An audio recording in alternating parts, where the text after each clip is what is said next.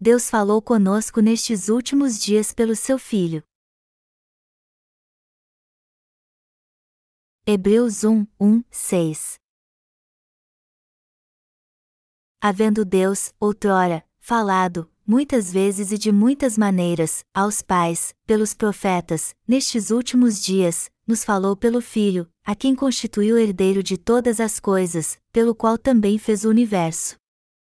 Ele, que é o resplendor da glória e a expressão exata do seu ser, sustentando todas as coisas pela palavra do seu poder, depois de ter feito a purificação dos pecados, assentou-se à direita da majestade, nas alturas, tendo se tornado tão superior aos anjos quanto herdou mais excelente nome do que eles.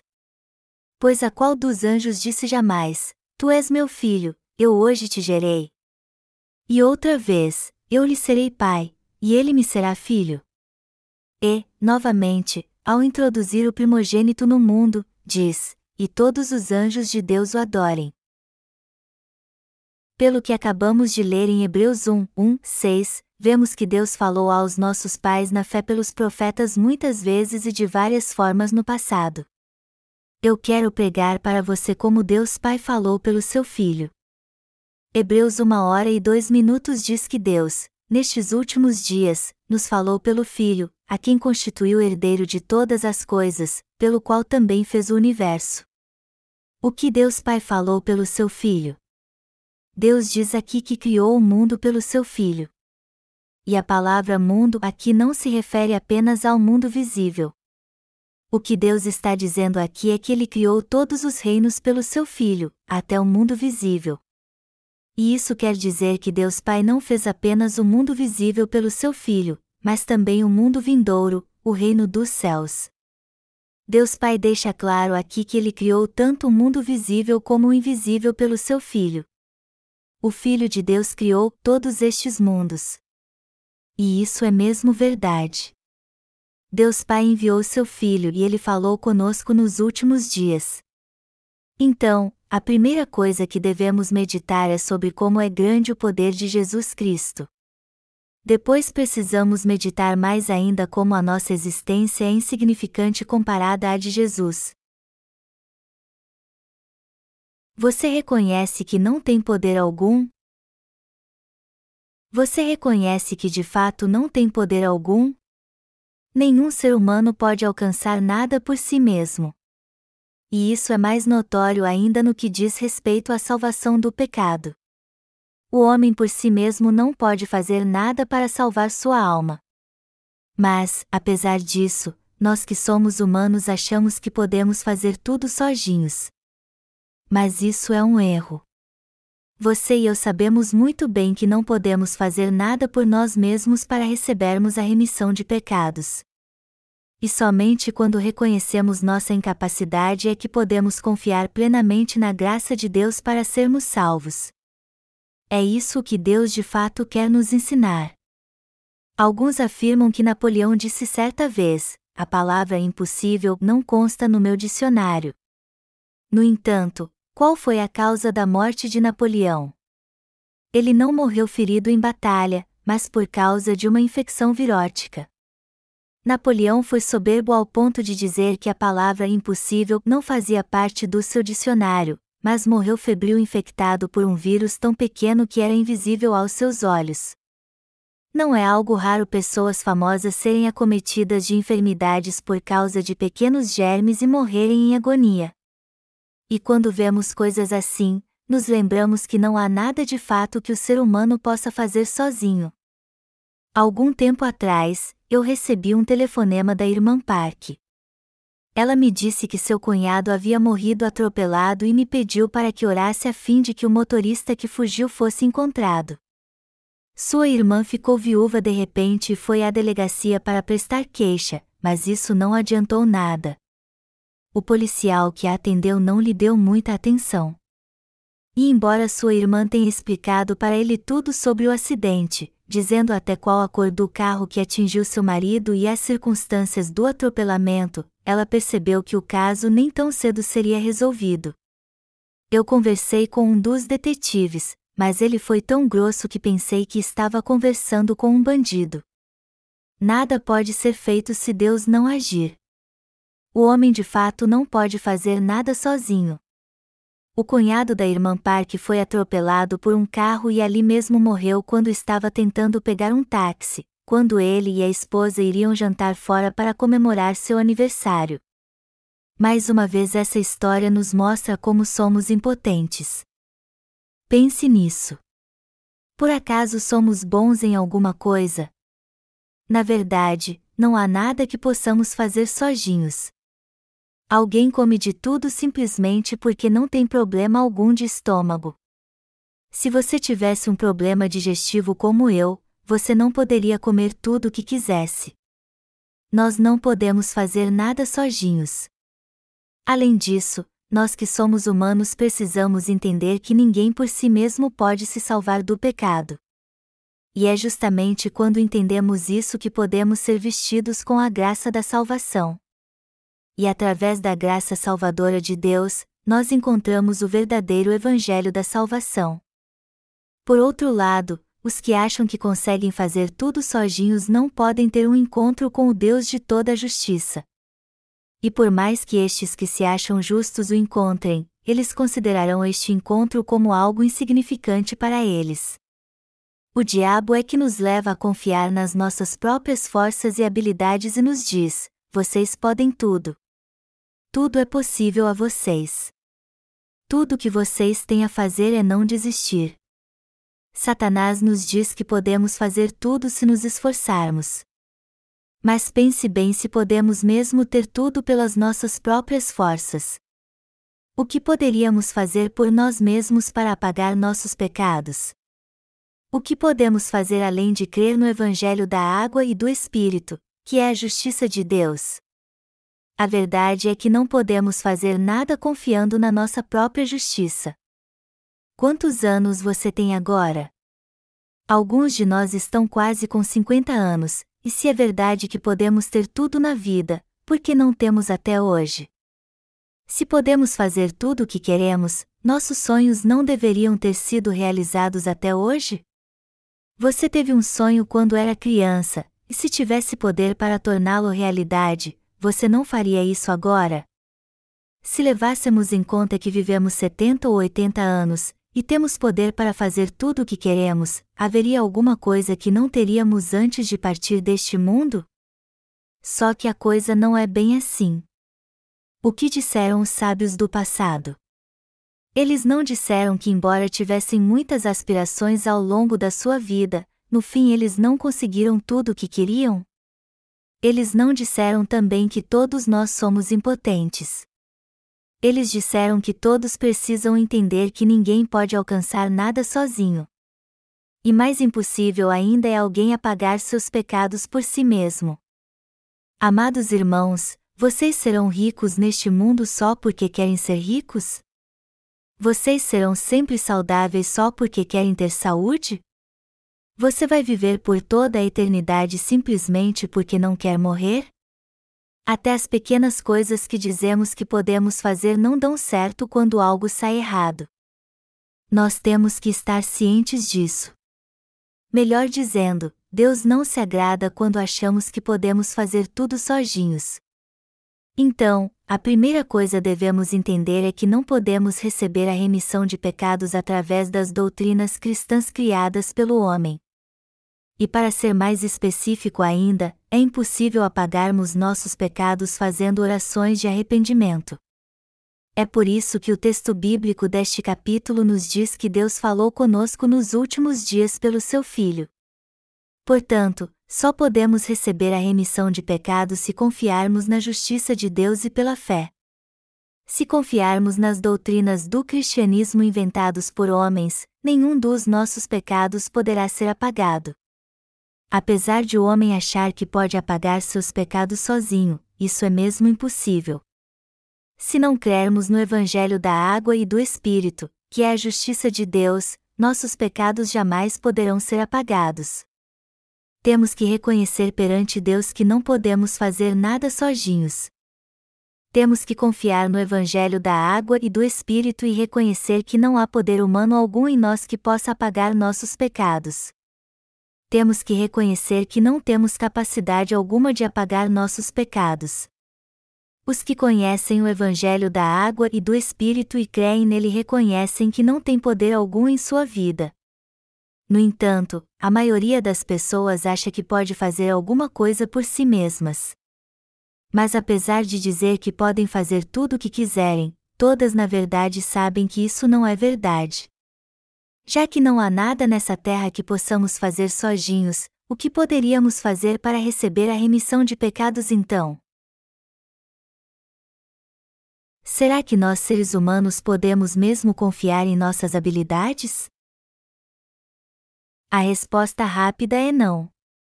Na verdade, não há nada em nós que podemos confiar. Mas há alguns cristãos que acham que têm uma fé poderosa em Deus e dizem: Eu creio em Deus, e por isso posso todas as coisas em nome de Jesus Cristo. Eu creio em Jesus como meu Salvador. Estes cristãos dizem que podem tudo pela fé em Jesus. O problema, contudo, é que se sua fé for bem analisada, vemos que ela é uma falsa fé. A fé destas pessoas não é correta. E embora creiam em Jesus como seu Salvador, sua fé está errada. Alguém pode ser salvo de todos os seus pecados crendo em Jesus à sua maneira? Isso é simplesmente impossível, é claro. A Bíblia diz que somos salvos do pecado crendo na justiça de Deus. A salvação é uma bênção que recebemos pela fé, pois Deus a concede dos céus como um domingo. Isso não é algo que alcançamos inventando um Salvador e crendo na salvação do nosso jeito.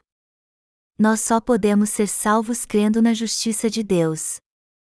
Eu posso dizer com toda certeza que se você crer em Jesus como seu Salvador à sua maneira, você não entenderá a justiça de Deus que de fato pode salvá-lo de todos os seus pecados.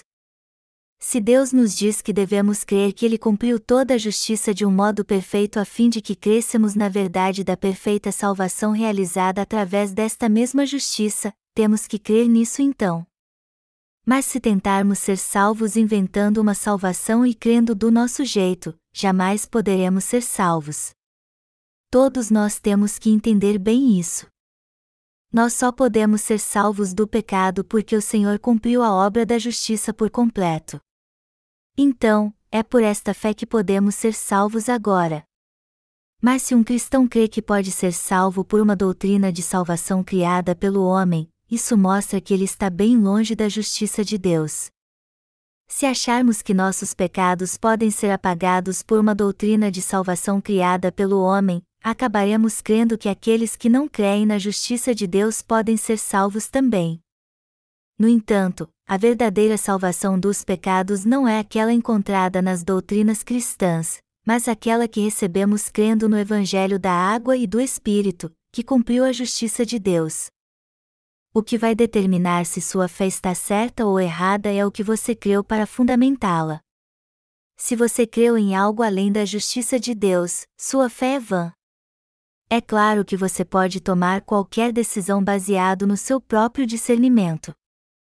Mas como você pode cometer erros, seu discernimento nunca será perfeito. Os cristãos atuais não entendem a salvação de Deus porque confiam demais no seu próprio julgamento. Mas não somos salvos crendo nas doutrinas cristãs, e sim porque nosso Senhor nos salvou de todos os nossos pecados com o Evangelho da água e do Espírito e cremos nesta verdade. Quem nos salvou foi o Senhor, que foi batizado por João Batista para nos salvar de todos os nossos pecados. Já que o Senhor levou todos os pecados do mundo ao ser batizado, já que ele derramou seu sangue na cruz, e já que ele ressuscitou dos mortos para completar a salvação, ele se tornou o Senhor da nossa salvação.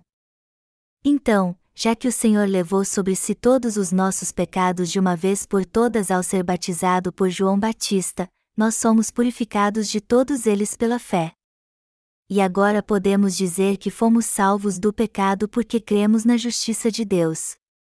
Sendo assim, por mais que creiam em Jesus fervorosamente como seu Salvador, todos precisam entender que se não conhecerem a palavra da água e do Espírito, eles não poderão ser salvos.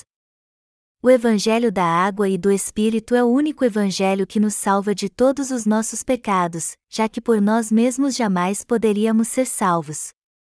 Você acha que poderemos ir para o céu crendo em algum tipo de religião deste mundo fervorosamente, seja qual for? A coisa não é bem assim. Será que Deus ficaria comovido com nossa devoção cega e diria: Você é tão dedicado? Entre no reino dos céus? Não, não é assim também. Embora os cristãos atuais não conheçam o Evangelho da água e do Espírito, eles creem em Jesus como seu Salvador e fazem orações de arrependimento fervorosamente. Mas será que Deus ficará comovido com estas orações e permitirá que eles entrem no céu? Não, ele não fará isso. Por isso que eu estou dizendo a você que o homem não pode fazer nada sozinho. Por mais que você creia à sua maneira, por mais que você faça orações de arrependimento fervorosamente, isso é algo totalmente inútil, pois seus pecados não podem ser apagados assim.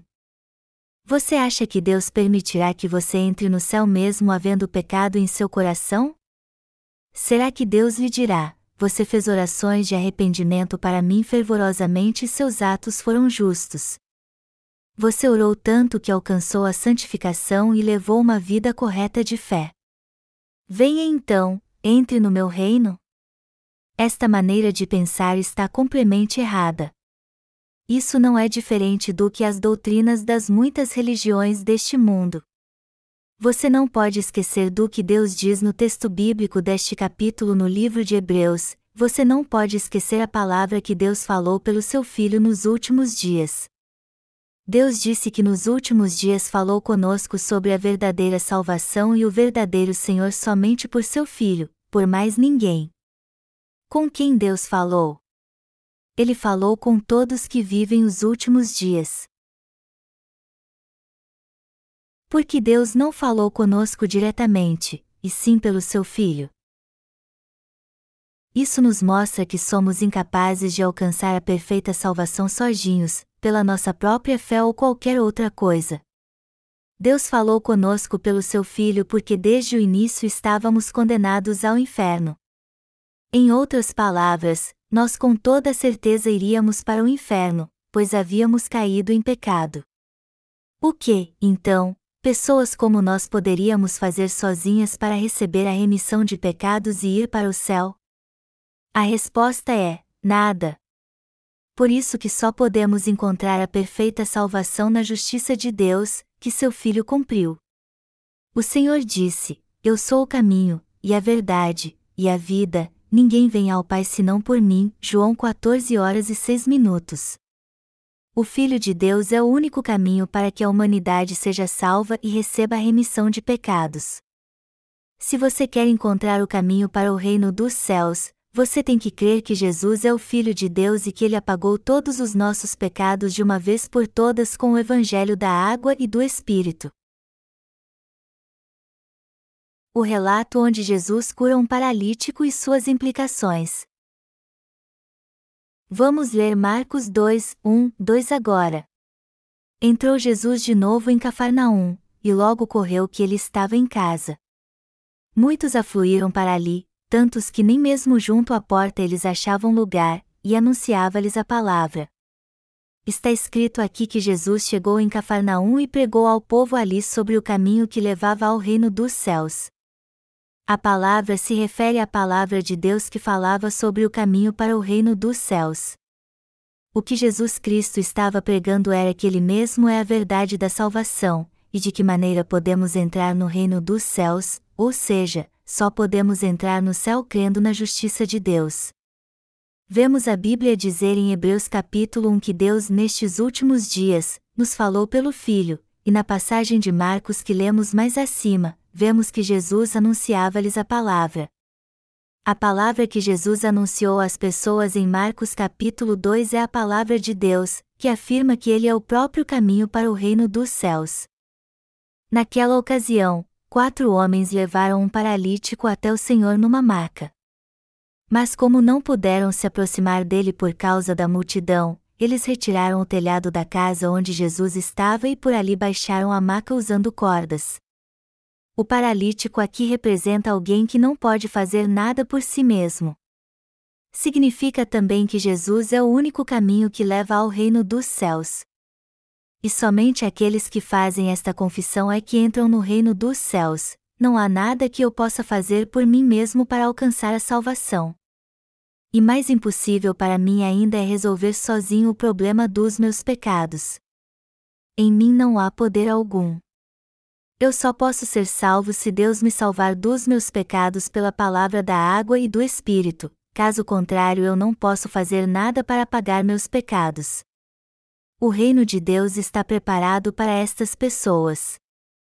Deus disse que somente os que conhecem sua incapacidade é que poderão entrar no reino dos céus. Em outras palavras, só aqueles que reconhecem que não podem fazer nada sozinhos é que podem entender a justiça de Deus, crer nela e, assim, alcançar a salvação. Por isso que os quatro homens no livro de Marcos levaram o paralítico até Jesus. O que aquele paralítico podia fazer para ser curado? Mesmo que ele achasse que podia fazer alguma coisa, isso só seria algo da sua cabeça. Na verdade, ele não tinha poder algum para curar a enfermidade dos seus pecados. Só podemos encontrar o caminho para o reino dos céus se crermos na justiça de Deus que Jesus cumpriu. O apóstolo Paulo fez esta confissão: Porque eu sei que em mim, isto é, na minha carne, não habita bem nenhum, pois o querer o bem está em mim e não, porém, o efetuá-lo. Romanos 7 horas e 18 minutos. Esta passagem nos mostra que todos nós somos paralíticos no que se refere à nossa condição espiritual. Mas assim como o paralítico foi curado quando teve um encontro com Jesus, nós também podemos encontrar o caminho para o reino dos céus através da justiça do Senhor. E também podemos encontrar o Senhor pela fé através do Evangelho da água e do Espírito. O que o Senhor está dizendo na Sua palavra é que somos incapazes de fazer alguma coisa, e justamente por sermos pecadores sem esperança, Ele nos preparou um caminho para a remissão de pecados, e agora podemos seguir por este caminho crendo no Evangelho da água e do Espírito.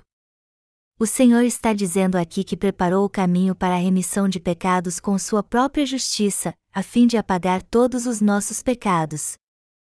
Amados irmãos, se há alguém entre vocês que ainda acha que pode fazer alguma coisa sozinho e crer em Deus à sua maneira, então, espiritualmente falando, você ainda não reconheceu que sua condição é a mesma do paralítico. Alguém assim ainda não encontrou o Evangelho da água e do Espírito, que é o caminho para o reino dos céus.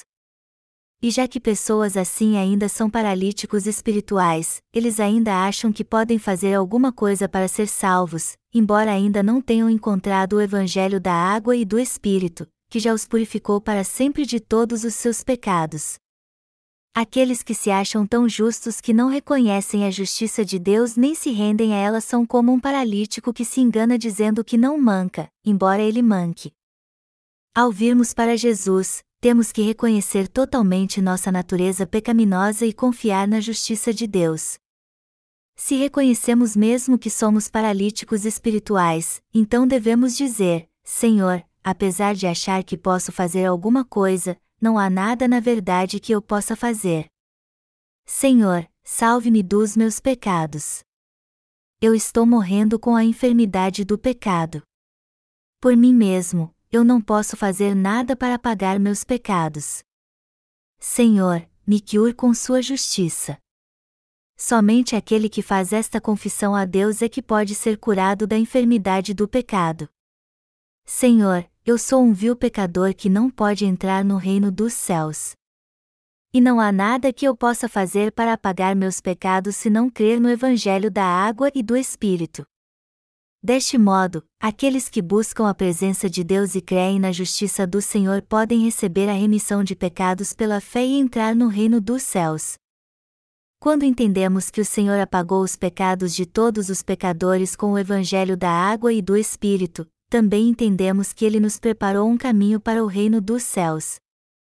Pense no que fizeram aqueles quatro homens no capítulo 2 de Marcos. Faz algo sentido para você eles terem tirado o telhado da casa de uma pessoa para baixar um paralítico em sua maca com cordas até onde Jesus estava? Eles tiraram o telhado de uma casa sozinhos, e isso é algo inimaginável hoje em dia. Nós cremos em Jesus como nosso Salvador, Mas será que entendemos como nossa fé pode ser confusa se a misturarmos com nossos pensamentos carnais? Quando lemos um jornal, nossa mente fica ocupada com todas as notícias que lemos, e quando lemos uma revista, nossa mente se concentra no que estamos lendo. É assim que os pensamentos carnais procuram ocupar um lugar em nosso coração. Por isso que temos que tirar os pensamentos carnais do nosso coração. Alguém só pode ser salvo se tirar os pensamentos carnais do coração e crer no Evangelho da água e do Espírito, que fala da justiça de Deus. Somente quando rejeitarmos os pensamentos carnais é que poderemos dizer: Sim, Senhor. Tu tens razão, quando Deus nos disser que já nos preparou um caminho para o reino dos céus. Se sua mente estiver cheia de pensamentos carnais, por mais que preguem a palavra para você, estes pensamentos jamais deixarão que a salvação chegue até você. Em outras palavras, quando alguém está cheio de pensamentos carnais e acha que pode salvar a si mesmo, a salvação pela justiça de Deus está longe do seu alcance. Amados irmãos, se vocês querem mesmo conhecer o caminho para o reino dos céus, vocês têm que rejeitar todos os seus pensamentos carnais por completo. Mas para fazer isso, vocês primeiro têm que entender o que é a justiça de Deus ao invés de tentar estabelecer sua própria justiça. Comparada à justiça de Deus, a justiça do homem é como trapo de imundícia. Isaías 64, 6. É fácil pensarmos assim: eu tenho certo conhecimento, e por isso posso fazer algumas coisas. Eu sou diferente dos outros. Sou alguém especial. Todas estas ideias pré-concebidas devem ser tiradas da sua mente. O quanto sabemos realmente sobre a justiça de Deus? Sem entender o Evangelho da água e do Espírito e crer nele, ninguém pode dizer que sabe alguma coisa sobre a justiça de Deus. Jó achava que conhecia a Deus mais do que todo mundo mas confessou que só viu com seus olhos aquele de quem ouvia falar até então depois que passou por sofrimentos inimagináveis. Jó dizia que conhecia a Deus, mas de fato não o conhecia. Mas quando entendeu como era miserável, ele finalmente teve um encontro com ele. Em Marcos capítulo 2, quatro homens tentaram levar uma paralítico até Jesus mas não conseguiram. Então, tiraram o telhado da casa e por ali desceram o paralítico. A maioria das pessoas que ali estavam queriam apenas realizar seus desejos carnais. E isso nos mostra que nossos pensamentos carnais são um empecilho para nós quando queremos ter um encontro com o Senhor. Portanto, temos que rejeitar todos estes pensamentos e ouvir atentamente a voz de Deus, que nos fala sobre a salvação em seu Filho. Se alguém crê em Deus segundo seus pensamentos carnais ao invés de dar ouvidos à palavra do Evangelho da água e do Espírito, que é a palavra que Deus falou conosco através do seu Filho, a coisa é mais séria ainda. Havia sempre tantas pessoas ao redor de Jesus que era quase impossível chegar perto dele. Foi por isso que aqueles homens tiveram que subir no telhado da casa onde Jesus pregava sobre o caminho para o céu. No entanto, muitos dos que estavam ali eram gananciosos e só queriam receber de Jesus algo material.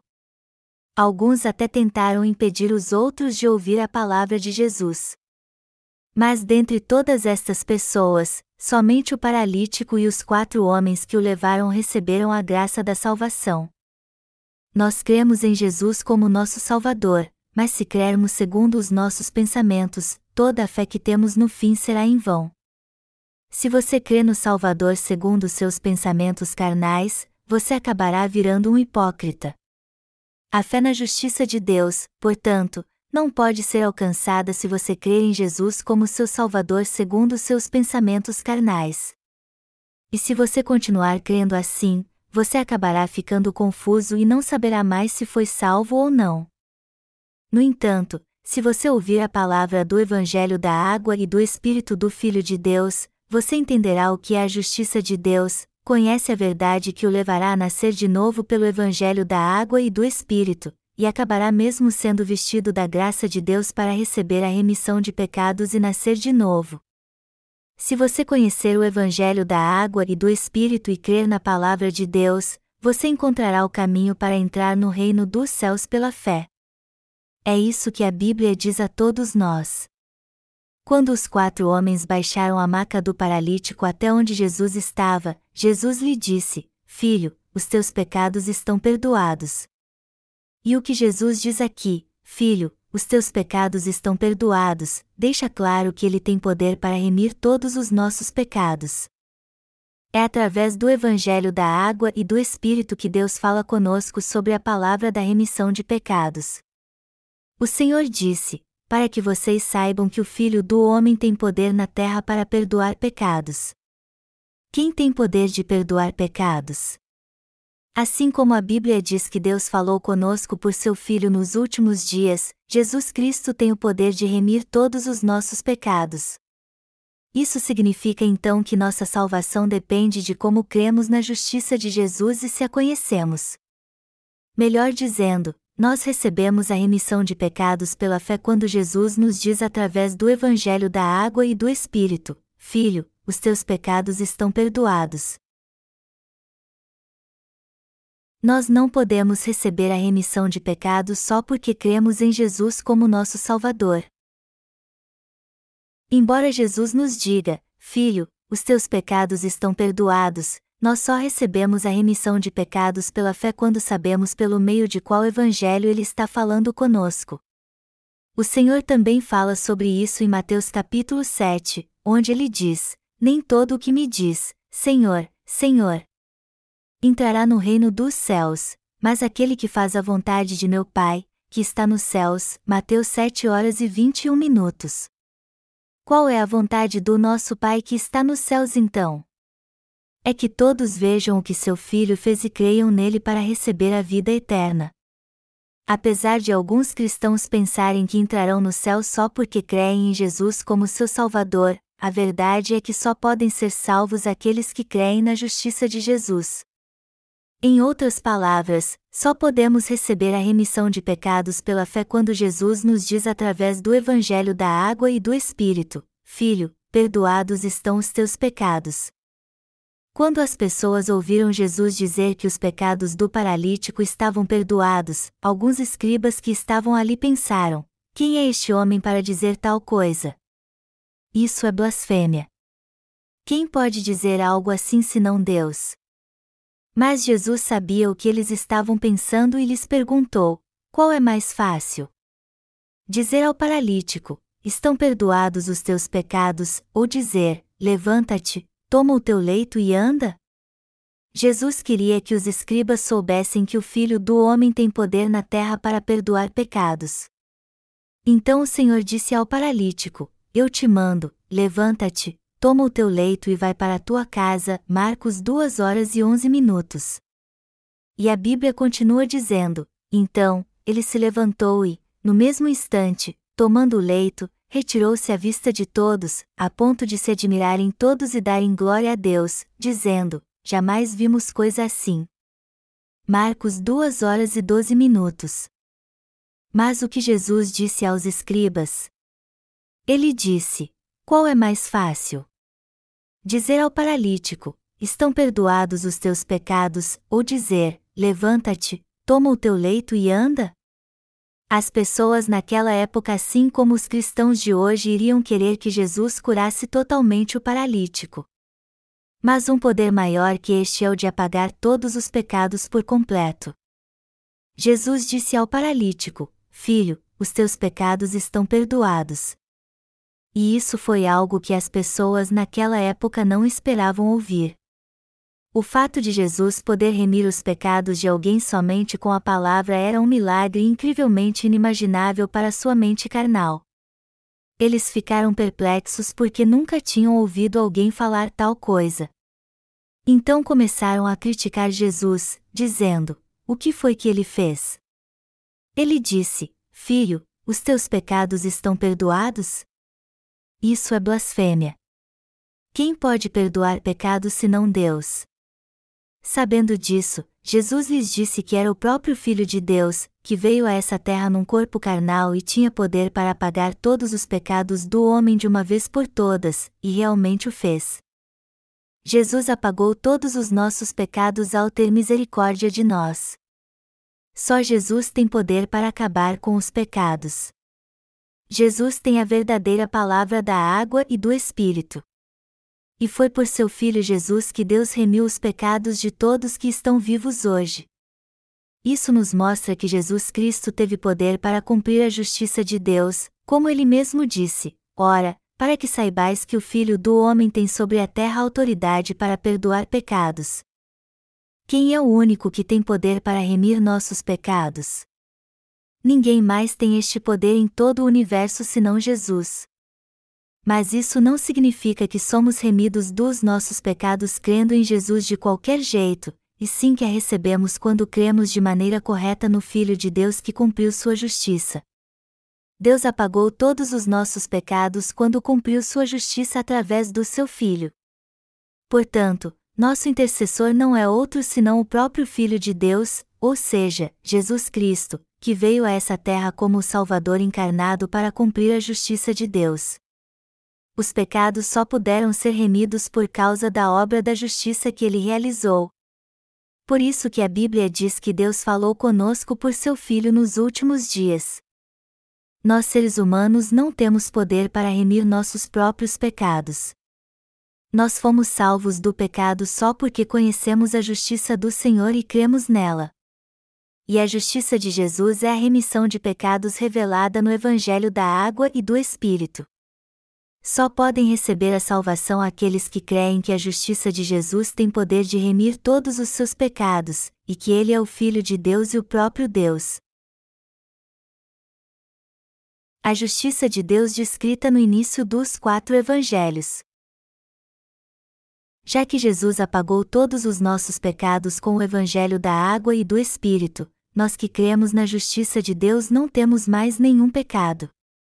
No entanto, se crermos em Jesus como nosso Salvador de qualquer jeito e sem entendermos que ele veio pelo Evangelho da água e do Espírito, nossos pecados jamais sumirão então.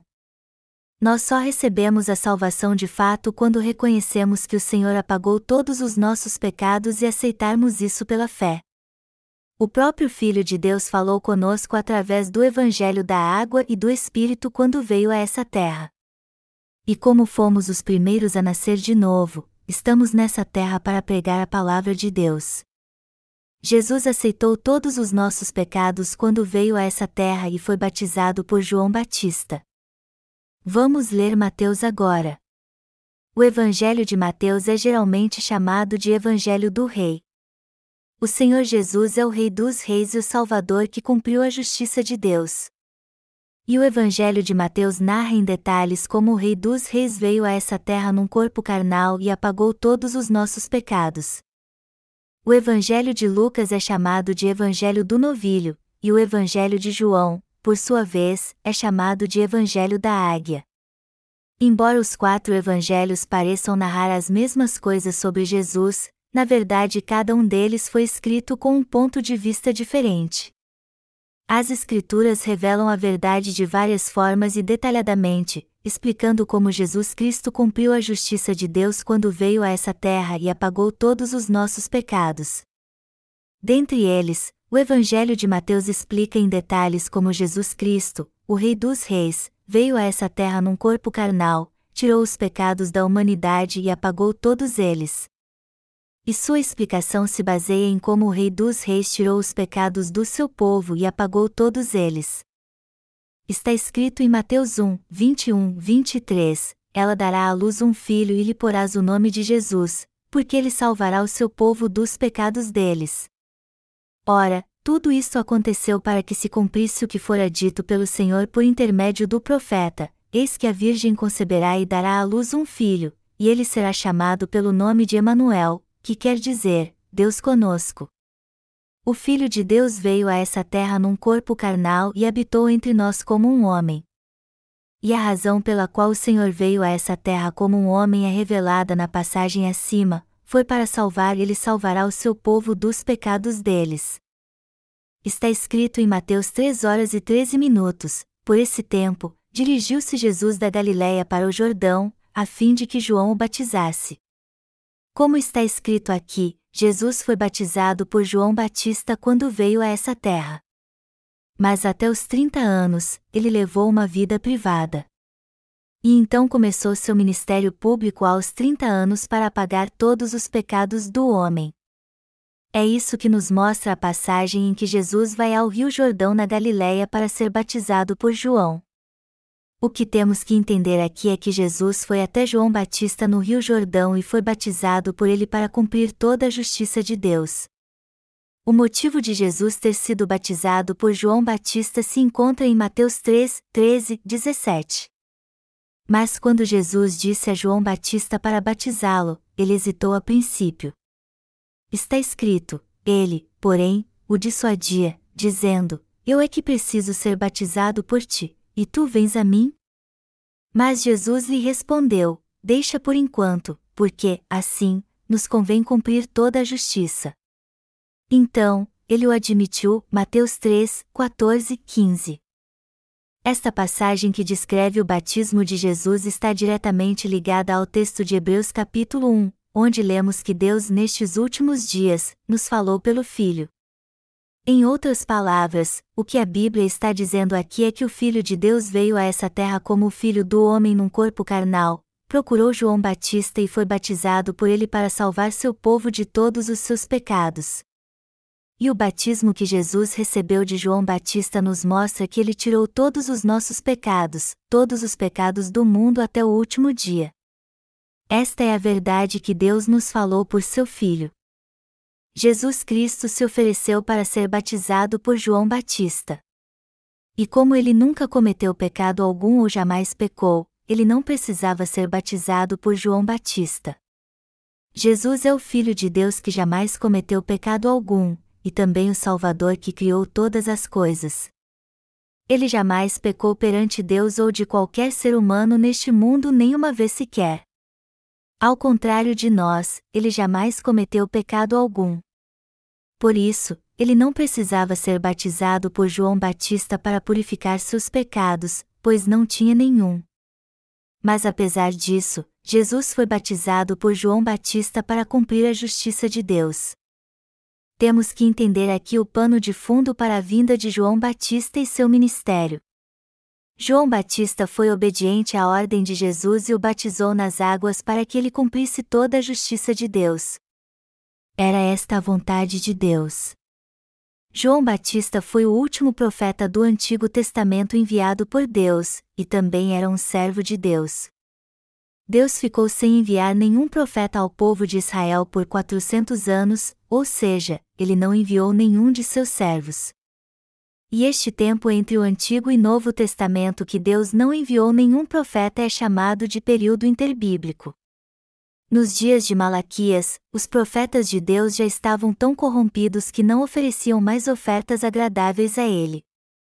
Eles nem mesmo cumpriam as ordenanças mais simples do rito sacrificial. E o que era pior, eles adoravam abertamente outros deuses além de Jeová. Foi nessa época que Deus enviou João Batista a essa terra. Ele então foi diante do povo de Israel e começou a clamar no deserto: Arrependam-se, raça de víboras. Se vocês não se arrependerem, Deus certamente os cortará e os lançará no fogo, pois o machado já está posto à raiz das árvores. Não digam só da boca para fora que vocês creem em Deus, mas deixem sua idolatria, mudem suas atitudes, voltem para Deus e creiam nele com sinceridade. O Senhor Deus é o seu Deus. E ao ouvir esta voz, o povo de Israel começou a se arrepender e a voltar para Deus. O povo escolhido de Deus finalmente começou a voltar seu coração para ele depois de longos anos de idolatria, dizendo: Um servo de Deus apareceu. O que devemos fazer em relação aos nossos pecados? Então, eles procuraram João Batista para que ele os batizasse porque queriam fazer alguma coisa em relação aos seus pecados. O Evangelho de Marcos diz que o povo era batizado como sinal de arrependimento. O que aconteceu então? Inúmeros israelitas voltaram seu coração para Deus. Deus disse que este João Batista é o Elias que ele havia prometido enviar no Antigo Testamento. Nos dias de Elias, o povo de Israel adorava Baal e Azerá, mas ele fez com que o povo voltasse atrás ao pregar a palavra de Deus. Do mesmo modo, João Batista, que veio no espírito de Elias, clamou ao povo de Israel que adorava os ídolos gentílicos para que eles voltassem para Deus. E os israelitas foram batizados por ele como sinal de que estavam dispostos a deixar o pecado, se arrepender e voltar para Deus. Jesus também foi batizado por João Batista quando veio a essa terra. E ao fazer isso, ele realizou a obra da salvação que Deus havia prometido a todos os seus servos, cumprindo assim toda a sua justiça. Ao ser batizado por João Batista, em outras palavras, o Senhor cumpriu a promessa que Deus havia feito de tirar todos os pecados do mundo de uma vez por todas e apagar todos eles. Jesus fez isso porque seu povo só poderia ser liberto dos seus pecados se fosse batizado por João Batista para levar todos eles. Por isso que Jesus foi batizado por João Batista de livre e espontânea vontade. Por isso que o batismo de Jesus é tão fundamental para todos nós que recebemos a remissão de pecados. Hoje, no entanto, há muitos cristãos que não creem que Jesus cumpriu toda a justiça de Deus ao ser batizado por João Batista. Eles dizem que só precisam crer em Jesus como seu Salvador, e que ninguém precisa ter mais conhecimento do que isso. Mas a fé destes cristãos que não nasceram de novo é tão errada que, embora creiam em Jesus, os pecados do seu coração aumentam sempre que eles cometem o menor erro que seja.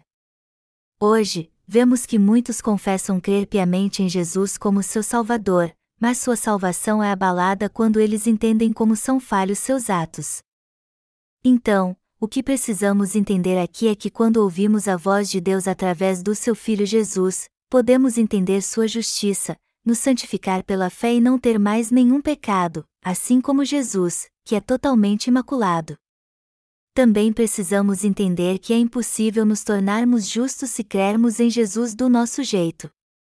Se não conhecermos a justiça de Deus e crermos nela, não poderemos ser justos, por mais que tentemos. A primeira coisa que precisamos entender muito bem, através da justiça de Deus, é como o Filho de Deus levou os pecados do seu povo e os apagou quando veio a essa terra encarnado como um homem. Só assim podemos de fato ser libertos dos nossos pecados pela fé. Alguém só consegue ter a verdadeira fé que pode salvá-lo se compreender o batismo de Jesus e seu sangue derramado na cruz. O problema, contudo, é que muitos cristãos atuais ignoram esta verdade. Os santos da igreja primitiva não ignoravam o batismo que Jesus recebeu de João Batista. Veja as epístolas de Paulo. Veja 1 e 2 Pedro, e 1, 2 e 3 João. Veja você mesmo se os discípulos alguma vez desprezaram o batismo que Jesus recebeu de João Batista. Na verdade, não foram só os apóstolos que sempre creram no batismo de Jesus. Desde a era apostólica à era dos pais da Igreja, nenhum cristão desprezou a justiça de Jesus. Muito pelo contrário, a igreja até celebrava o dia do batismo de Jesus no dia 6 de janeiro. E este dia tão festivo foi muito comemorado até a metade do século IV. Mas desde então, Satanás começou a corromper a fé dos cristãos, fazendo com que eles crescem em Jesus mas deixassem de lado o elemento mais importante do evangelho da salvação. O diabo disse a eles: creiam em Jesus como seu Salvador com alegria de coração. É bom ser dedicado e zeloso quando se crê em Jesus. Levem uma vida piedosa de fé para alcançar a salvação. E orem muito. Mas vocês devem tirar a verdade do batismo que Jesus recebeu de João Batista do Evangelho que cumpriu a justiça de Deus. Até hoje o diabo diz a mesma coisa. E como o vício das drogas, os cristãos que não conhecem o Evangelho da água e do Espírito passam a ter um narcisismo espiritual a partir do momento que se convertem a Jesus. E embora professem crer em Jesus, eles não têm vida, mas mesmo assim afirmam que são salvos, apesar de ainda haver pecado em seu coração. Sua fé não tem brilho, pois é uma fé morna. Embora estes cristãos creiam em Jesus, sua fé é cega e eles dizem: eu não tenho a menor ideia do que é a justiça de Deus. Eu só sei que creio e, por isso, irei para o céu. Você também deveria crer em Jesus assim. Em outras palavras, embora Deus nos tenha dado a salvação pelo Evangelho da água e do Espírito, que Deus nos revelou por seu Filho nestes últimos dias, Satanás tirou do Evangelho a verdade do batismo de Jesus. E como resultado, quase todas as igrejas da terra não sabem como exatamente a justiça de Deus foi cumprida, embora professem crer em Jesus como seu Salvador. E como isso foi tirado do cristianismo, ele perdeu todo o seu poder ele não tem mais poder espiritual para resistir a Satanás. Deus falou conosco de modo bem claro por seu Filho sobre sua justiça, e precisamos conhecer esta justiça e crer nela sem duvidar. Todo aquele que compreender a justiça de Deus através do Evangelho da água e do Espírito será salvo de todos os seus pecados. Não se trata apenas de crer em algumas doutrinas criadas pelo homem, mas ter o verdadeiro entendimento do que é o caminho da salvação que Jesus nos preparou. Quando entendemos isso é que alcançamos a verdadeira salvação e o Senhor estará sempre conosco. Por mais que muitos estejam chafurdados em suas iniquidades, se crer na justiça de Deus, você levará uma vida vibrante de fé, salvará do diabo todos que conhece, os libertará de todos os seus pecados e os guiará ao Senhor por isso que precisamos entender o que Deus falou conosco nestes últimos dias por seu Filho. Foi para nos fazer entender isso que o Filho de Deus veio a essa terra. Jesus Cristo não foi batizado por João Batista quando veio a essa terra só porque era humilde. O que Jesus fez nessa terra pode ser resumido em quatro pontos. O primeiro é que o Rei veio a essa terra como o Filho do homem num corpo carnal, ou seja, o próprio Deus veio como um homem. O segundo ponto é que ele levou todos os nossos pecados de uma vez por todas ao ser batizado por João Batista. E ao receber o batismo de João, o Rei dos Reis levou todos os pecados do seu povo de uma vez por todas. O terceiro ponto é que depois de levar todos os pecados do seu povo, Jesus morreu em seu lugar pelos seus pecados. Por fim, o quarto ponto é que Jesus, o Filho de Deus, morreu para salvar seu povo de um modo perfeito e ressuscitou dos mortos depois de ter sido sepultado num túmulo escavado numa rocha. Todas estas obras da justiça que Jesus realizou nos permitem entrar no reino dos céus e ali viver para sempre. Melhor dizendo, o Senhor nos salvou ao ser batizado para levar todos os nossos pecados, derramou seu sangue até a morte e ressuscitou dos mortos ao terceiro dia. Portanto, todo aquele que compreende e crê no que o Rei fez por seu povo será salvo dos seus pecados. E o cristianismo hoje perdeu seu poder justamente porque não conhece esta verdade. Deus nos deu sua justiça nos últimos dias através do Evangelho da Água e do Espírito. Ele é nosso juiz e salvador. Além disso, Deus Pai enviou seu Filho e o Espírito Santo a essa terra, que é igual a ele, para sabermos o que Jesus fez para nos salvar de todos os nossos pecados e crermos nisso. Foi pelo seu Filho que Deus nos trouxe salvação nestes últimos dias. Melhor dizendo, se crermos na justiça de Deus revelada ao seu povo por seu Filho, o Espírito Santo garantirá nossa salvação. Foi assim que Deus nos salvou de um modo perfeito pelo Evangelho da água e do Espírito. Deus planejou nossa salvação em Jesus Cristo, Jesus Cristo, o Filho de Deus, nos deu a salvação de uma vez por todas ao ser batizado por João Batista derramando seu sangue por nós quando foi condenado, e o Espírito Santo é quem nos garante tudo isso. Isso nos mostra que Deus Pai, o Filho e o Espírito Santo são ao mesmo tempo nosso Deus e Salvador. Isso, por sua vez, também significa que Jesus não realizou a salvação sozinho, pois o Pai a planejou com ele e a revelou por ele nos últimos dias. E o que Deus está nos dizendo é que ele nos amou tanto que nos salvou por meio do seu Filho. E o Espírito Santo confirma a obra da salvação realizada pelo Filho de Deus, o verdadeiro Salvador, a todos que creem na justiça de Deus. Por isso que a Bíblia diz que o Espírito Santo pôs um selo de segurança que garante a salvação daqueles que creem na justiça de Deus. E com este selo, ele nos diz: Você está certo. Sua fé está correta. Você não precisa fazer mais nada para receber a salvação se não crer que o Filho de Deus foi batizado e derramou seu sangue para lhe salvar. Foi Jesus que lhe salvou. Você crê nisso? Aleluia! E já que você crê na justiça de Deus, Ele o aceita para fazer parte do seu povo. Nós não pertencemos mais ao pecado porque o Espírito Santo nos selou assim. Isso quer dizer que Deus nos tornou parte do seu povo por meio do seu Filho, a fim de que jamais fossemos para o inferno. E foi justamente isso, amados irmãos, que Deus falou por seu Filho nos últimos dias. Isso também explica porque a fé dos chamados cristãos, que não creem no batismo de Jesus Cristo, não tem fundamento algum, como uma comida sem sal. É bom o sabor de uma comida sem sal? Claro que não. Sem sal, a comida fica insossa. E com certeza você não quer mais comer depois de prová-la.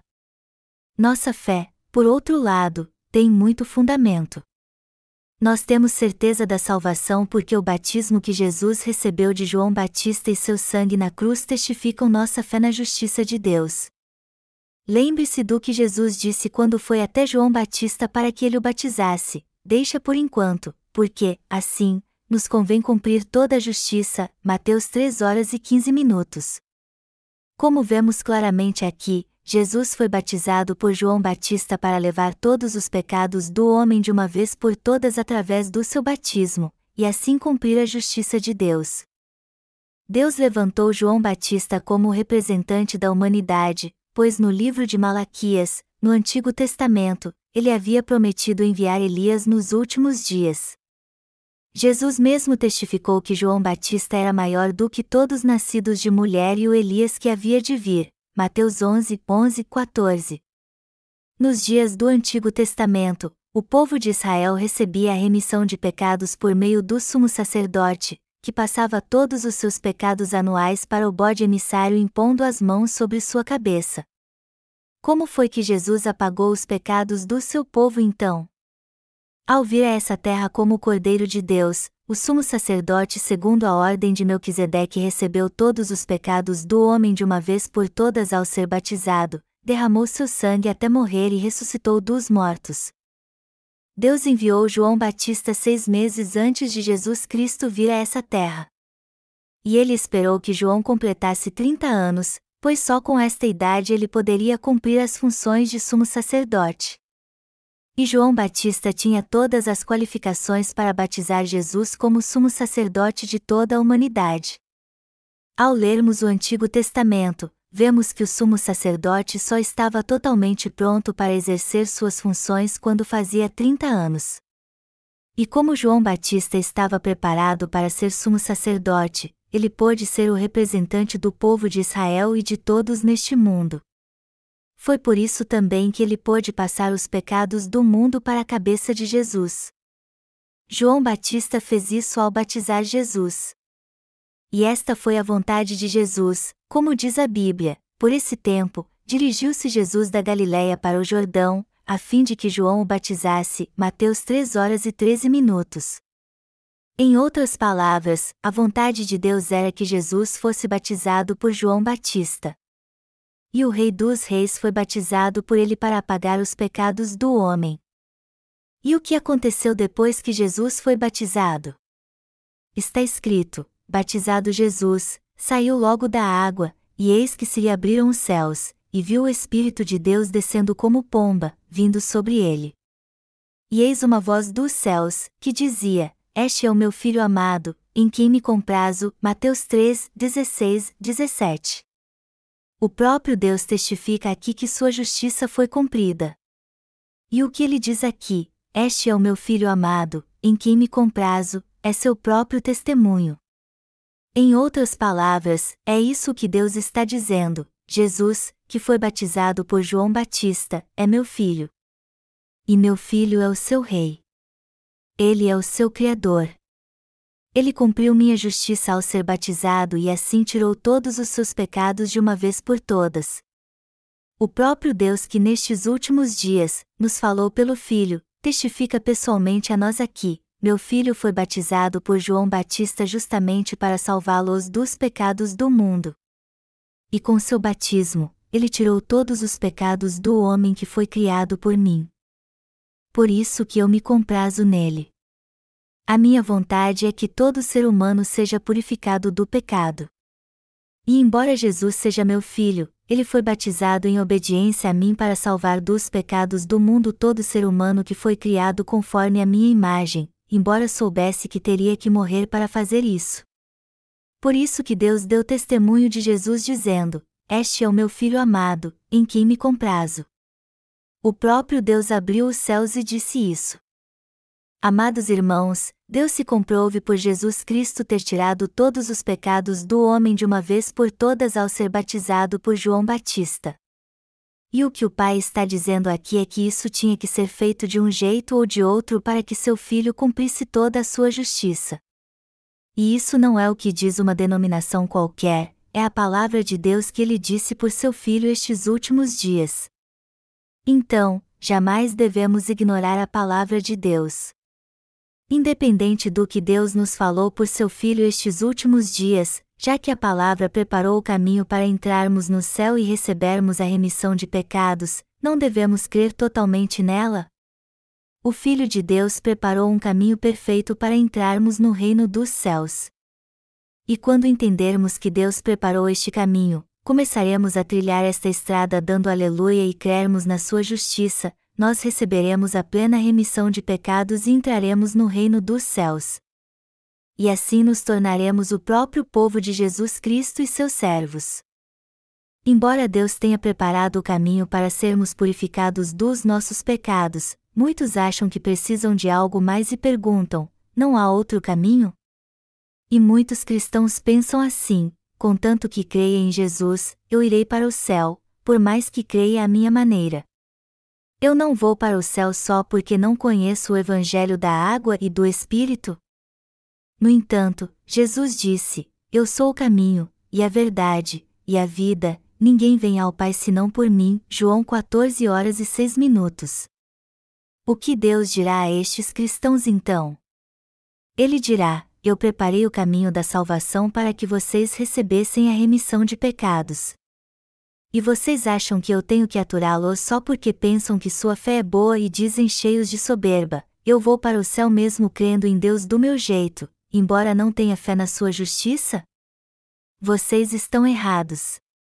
Se vocês pensam assim, por mais que afirmem crer em mim, vocês jamais serão salvos.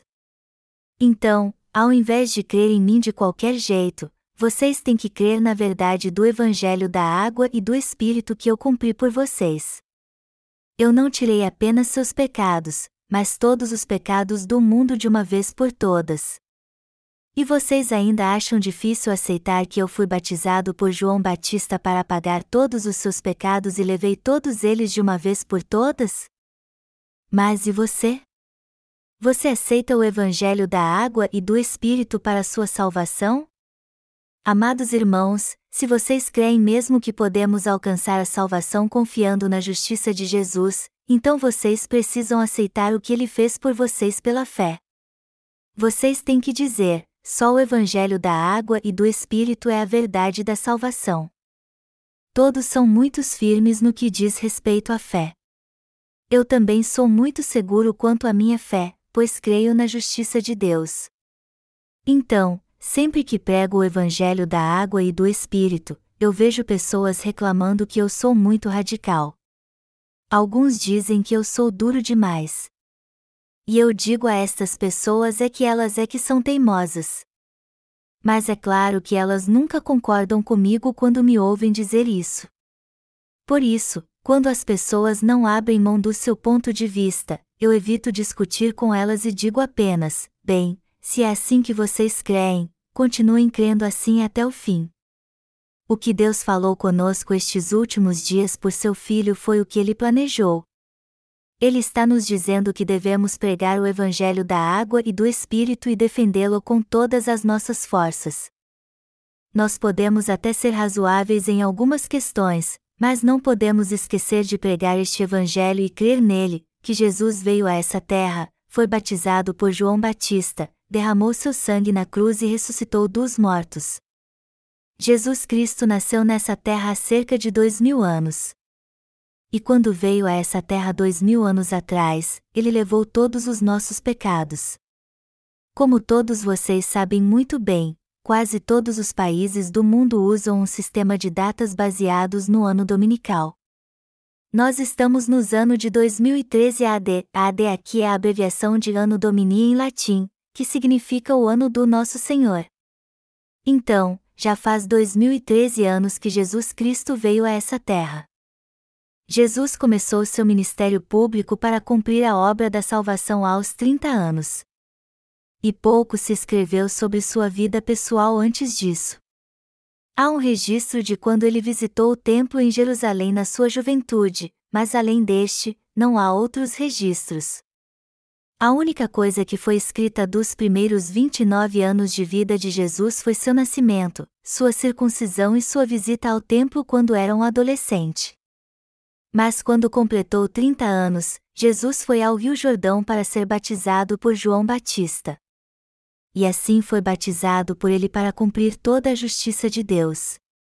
Portanto, foi aos 30 anos que Jesus iniciou seu ministério público. E desde então continuou a proclamar: Eu tirei os seus pecados. Depois morreu crucificado aos 33 anos, foi sepultado num túmulo numa rocha, mas ressuscitou ao terceiro dia. Então ascendeu ao céu e agora está sentado à destra do Pai. Embora Jesus tenha ascendido ao céu, ele deixou doze apóstolos e muitos outros discípulos nessa terra. E seus discípulos sabem muito bem que ele é o seu Salvador. Eles entendem nitidamente e creem de todo o coração que Jesus levou todos os pecados do homem ao ser batizado e os remiu por completo ao ser crucificado. Por isso que Pedro disse que fomos pois fostes regenerados não de semente corruptível, mas de incorruptível, mediante a palavra de Deus, a qual vive e é permanente. 1 Pedro 1 hora e 23 minutos, e também testificou a qual, figurando o batismo, agora também vos salva. 1 Pedro 3 horas e 21 minutos. Ao deixar estas mensagens em suas epístolas, o apóstolo Pedro foi bem claro ao dizer a todos os santos que o batismo de Jesus é a figura da salvação. Pedro foi um dos apóstolos de Jesus e andou com ele por três anos, de 30 a 33 AD. Dizem que suas epístolas, 1 e 2 Pedro, foram escritas por volta de 40 AD.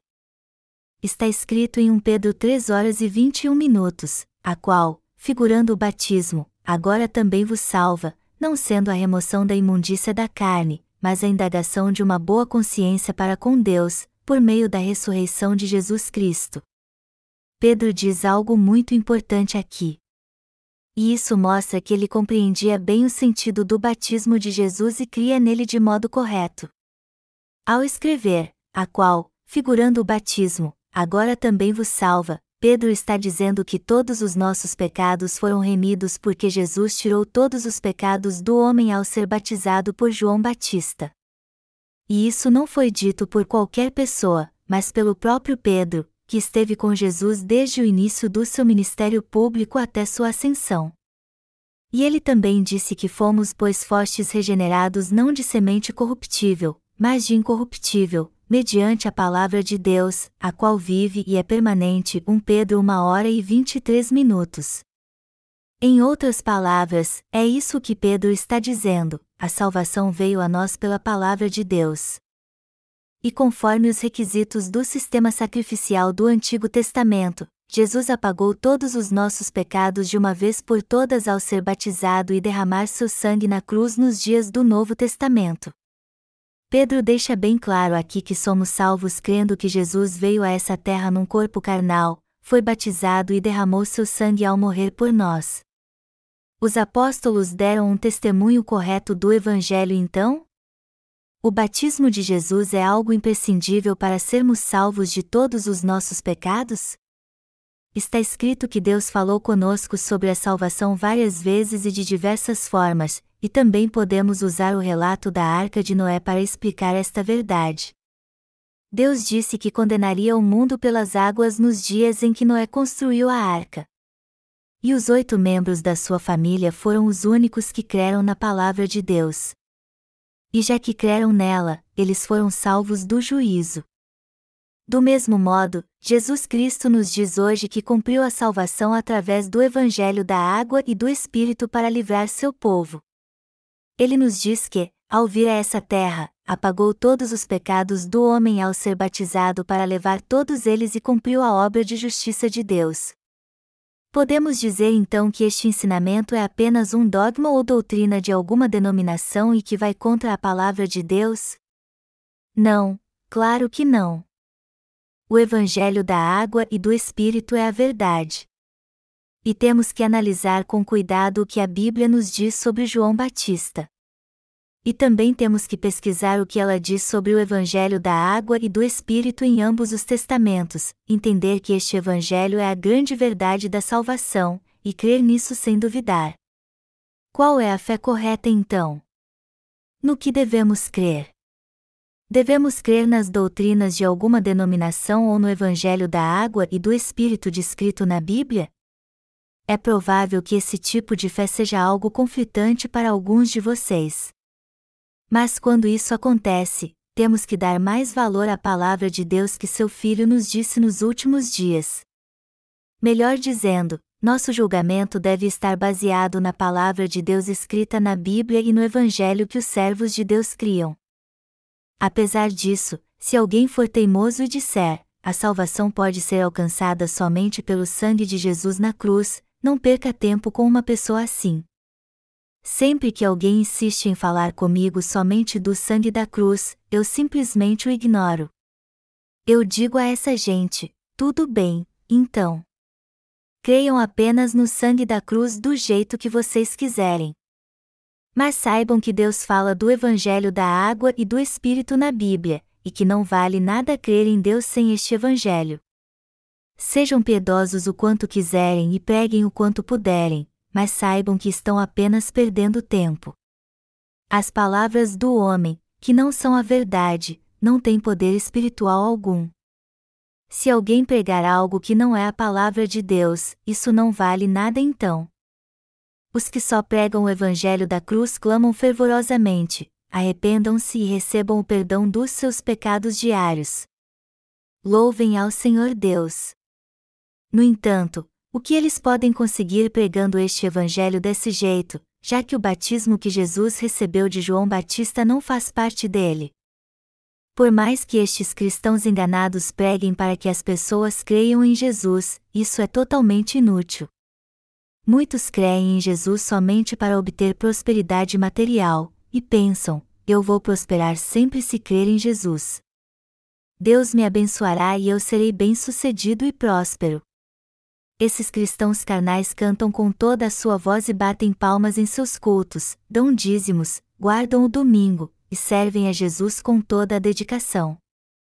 Mas só que fazem tudo isso para garantir sua prosperidade material, achando que não serão amaldiçoados e irão para o céu só porque creem em Jesus. Mas sua fé é totalmente inútil. Na verdade, esse é o tipo de fé que Satanás quer propagar a todos neste mundo. Amados irmãos, Deus falou conosco nos últimos dias por seu Filho. Devemos então desprezar o testemunho da salvação e rejeitar o que o Pai está nos dizendo aqui, que ele nos salvou por meio do seu Filho e do Evangelho da água e do Espírito? Não, claro que não. Você vai rejeitar a palavra do Espírito Santo, que nos diz que Deus nos salvou com o Evangelho da água e do Espírito? Você vai desprezar o Evangelho da água e do Espírito, do qual deram testemunho os discípulos de Jesus Cristo? Você crê em Jesus, mas não em seus discípulos que pregaram o Evangelho da água e do Espírito? Os discípulos viveram com Jesus três anos nessa terra e ouviram pessoalmente sua voz. E você ainda acha que sua fé é melhor do que a deles? Ninguém hoje em dia é melhor do que os discípulos de Jesus, por mais sábio e talentoso que seja. Pedro, Tiago e João estiveram com Jesus no Monte da Transfiguração.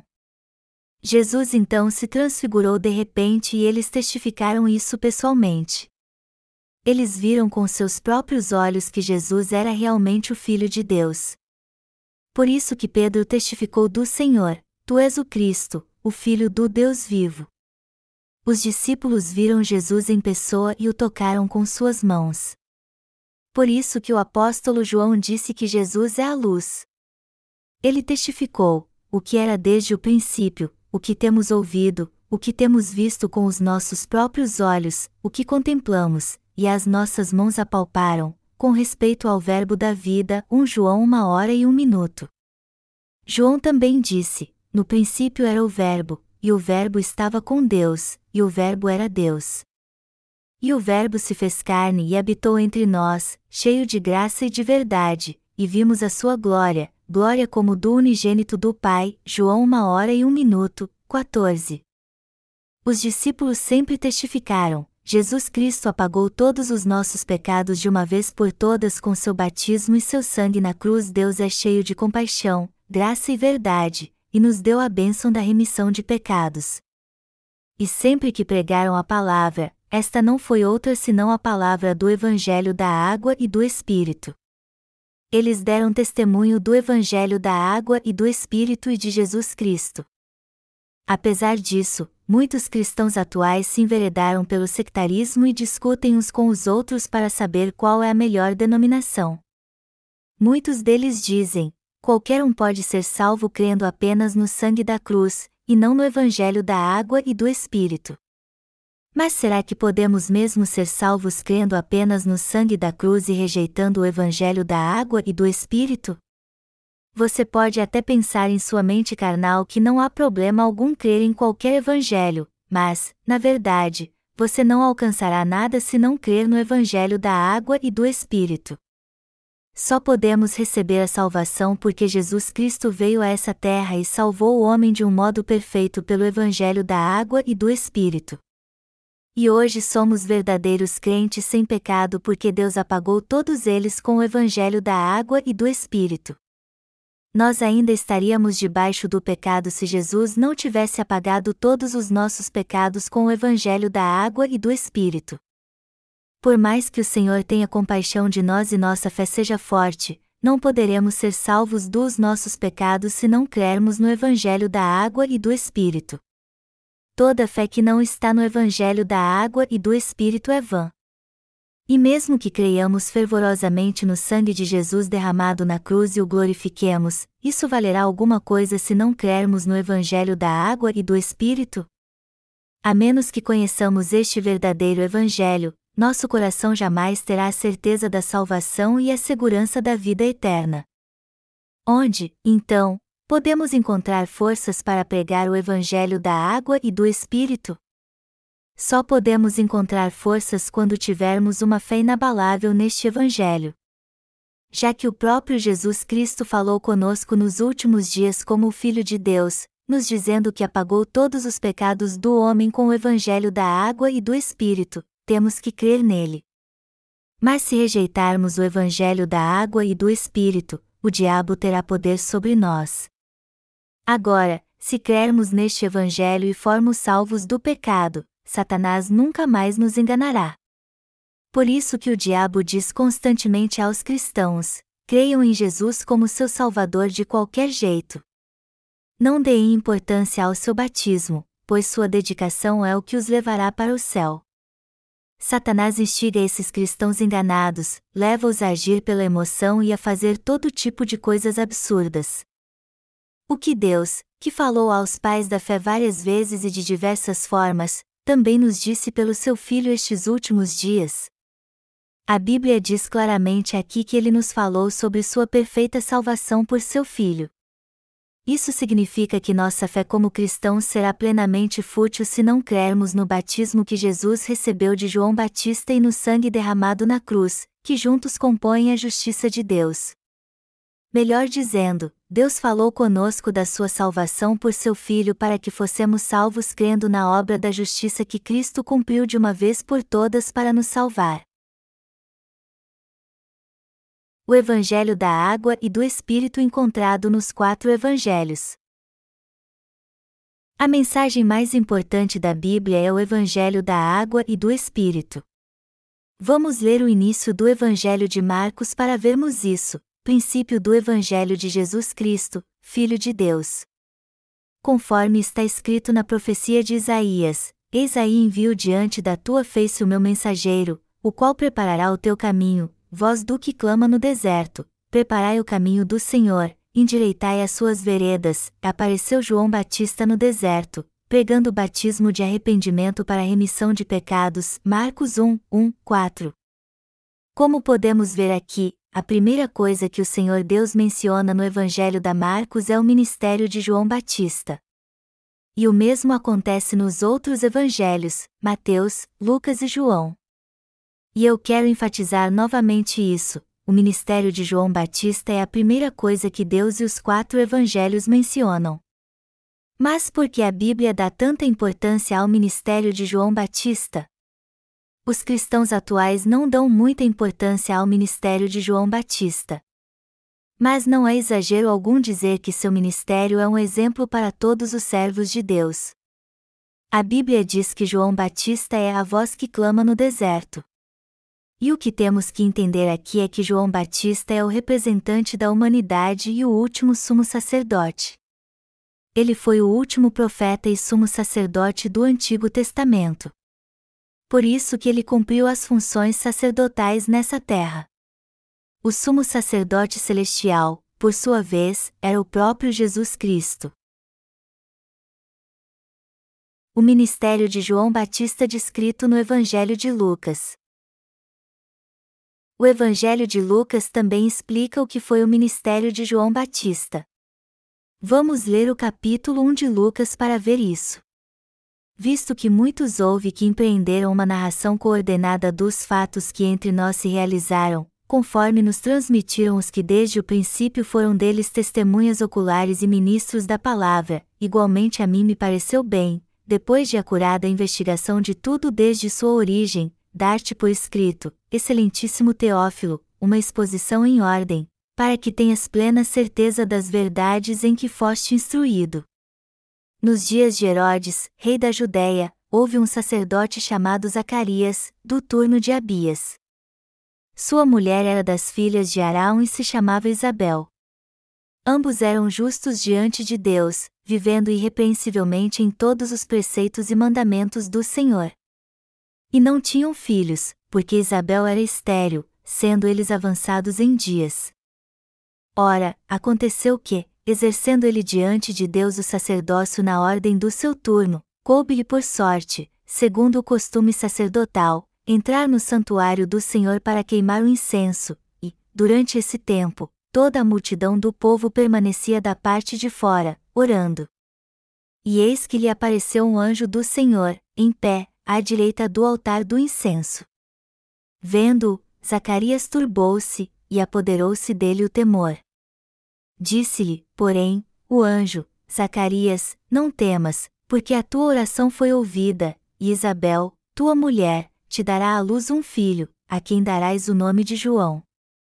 Em te haverá prazer e alegria, e muitos se regozijarão com o seu nascimento.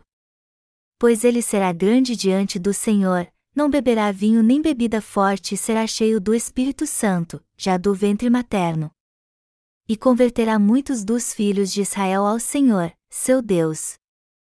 E irá adiante do Senhor no espírito e poder de Elias, para converter o coração dos pais aos filhos, converter os desobedientes à prudência dos justos e habilitar para o Senhor um povo preparado. Lucas 1, 1, 17. O que é mencionado primeiro aqui? O nascimento de João Batista e seu ministério.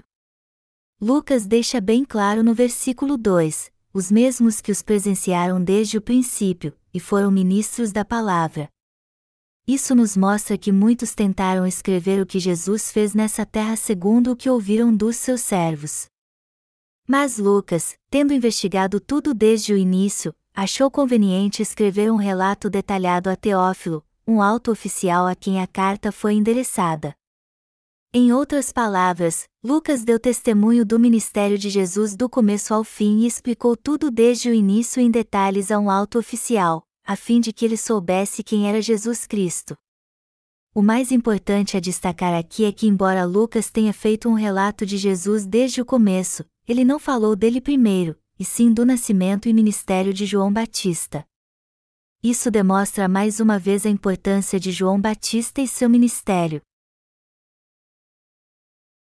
O Evangelho de João dá testemunho do Evangelho da água e do Espírito. Porque o Evangelho de João fala do ministério de Jesus e de João Batista. Vamos descobrir isso vendo algumas passagens importantes agora. No princípio era o Verbo, e o Verbo estava com Deus, e o Verbo era Deus. Ele estava no princípio com Deus.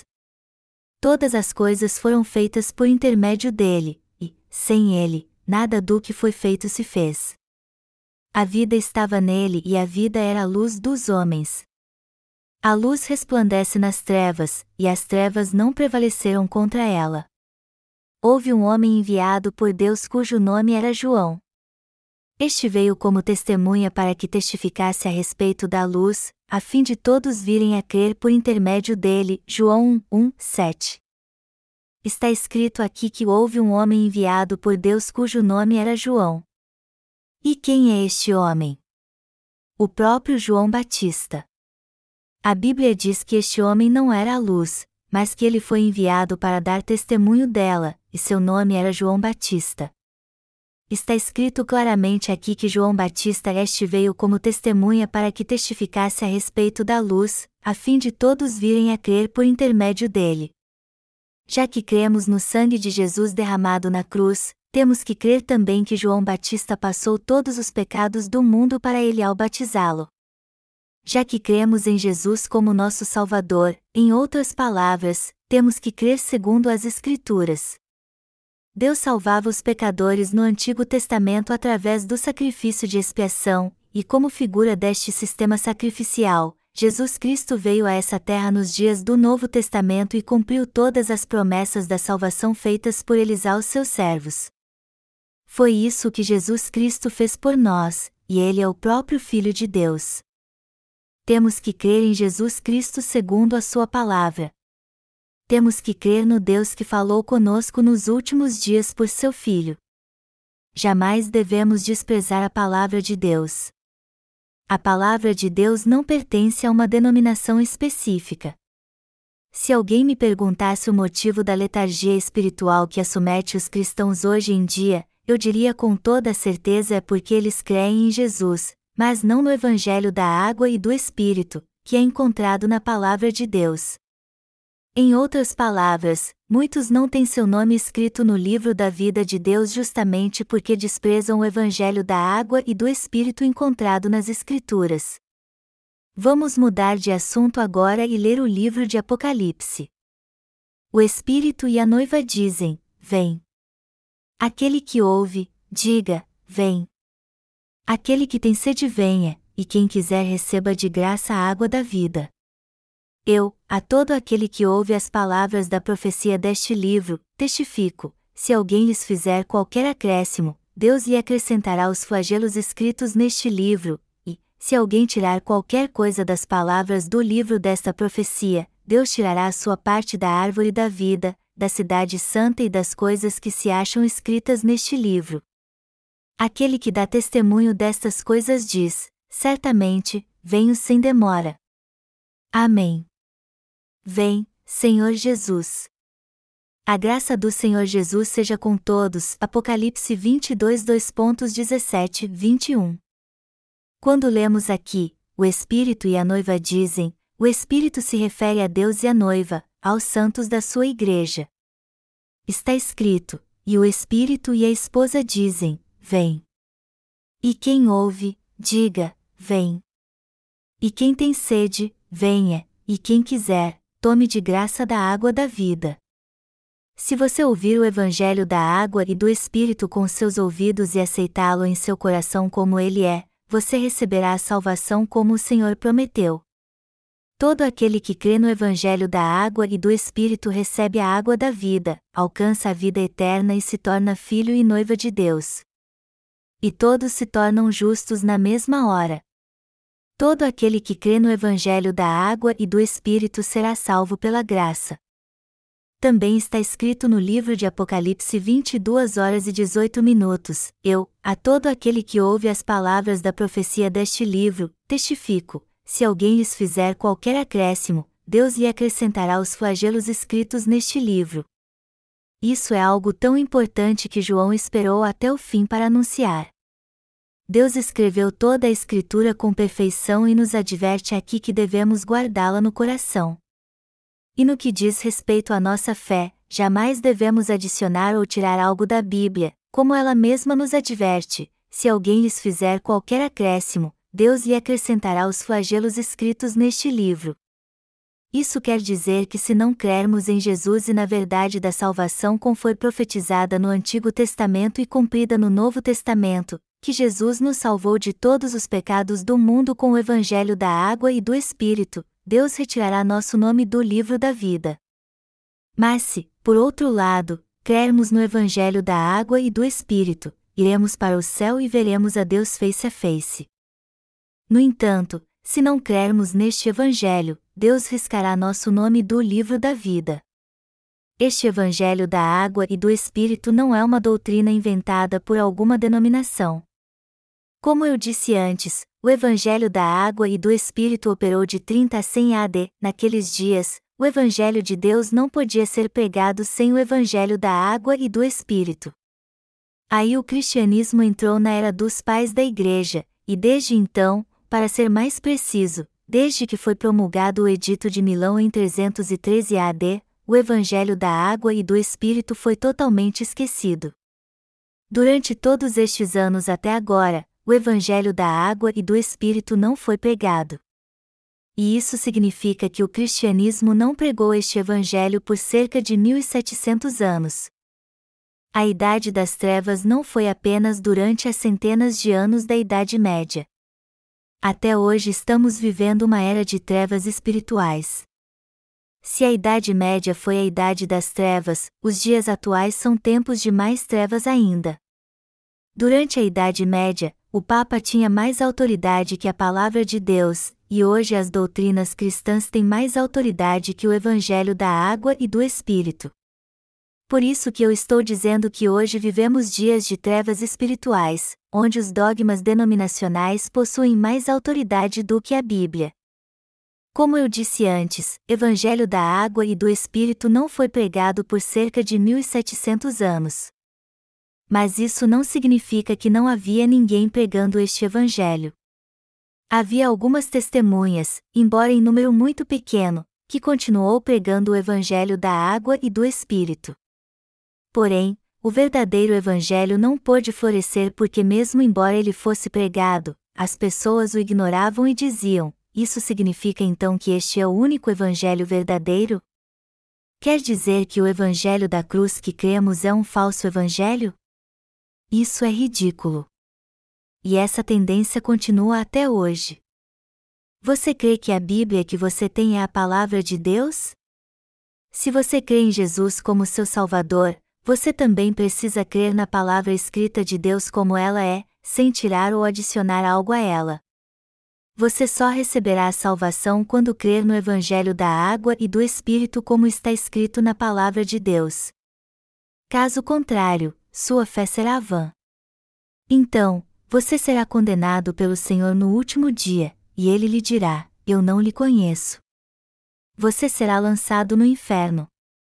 Amados irmãos, a palavra de Deus será cumprida, com certeza.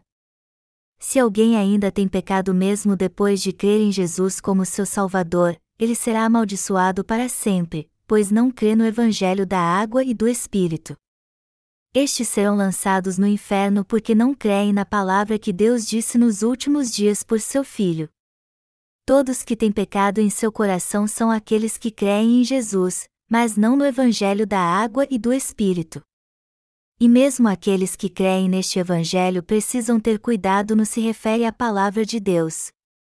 Se algum deles adicionar algo a ela, ele será condenado, e se alguém tirar algo dela também, ele será rejeitado por Deus, como ele mesmo disse: Eu tirarei seu nome do livro da vida. Você costuma levar a Bíblia, a palavra de Deus, com você? Mateus capítulo 3 também não faz parte da palavra de Deus? E Mateus capítulo 28? E o Evangelho de João? Eles não são a palavra de Deus? Somente algumas partes da Bíblia são a palavra de Deus e outras não? Isso acontece, amados irmãos, porque vocês desprezam a palavra de Deus e a consideram com menos autoridade do que a palavra dos homens. A autoridade da nossa fé tem que estar baseada na palavra escrita de Deus. Um pregador só tem autoridade quando prega apenas a palavra de Deus. E os verdadeiros servos de Deus pregam o evangelho da água e do Espírito encontrado na palavra de Deus, ao invés de pregar sobre as doutrinas de sua denominação e o que bem querem. Aqueles que não pregam o evangelho da água e do Espírito e a palavra de Deus não são seus servos. Os verdadeiros servos de Deus são aqueles que pregam sua palavra dita por seu Filho nos últimos dias.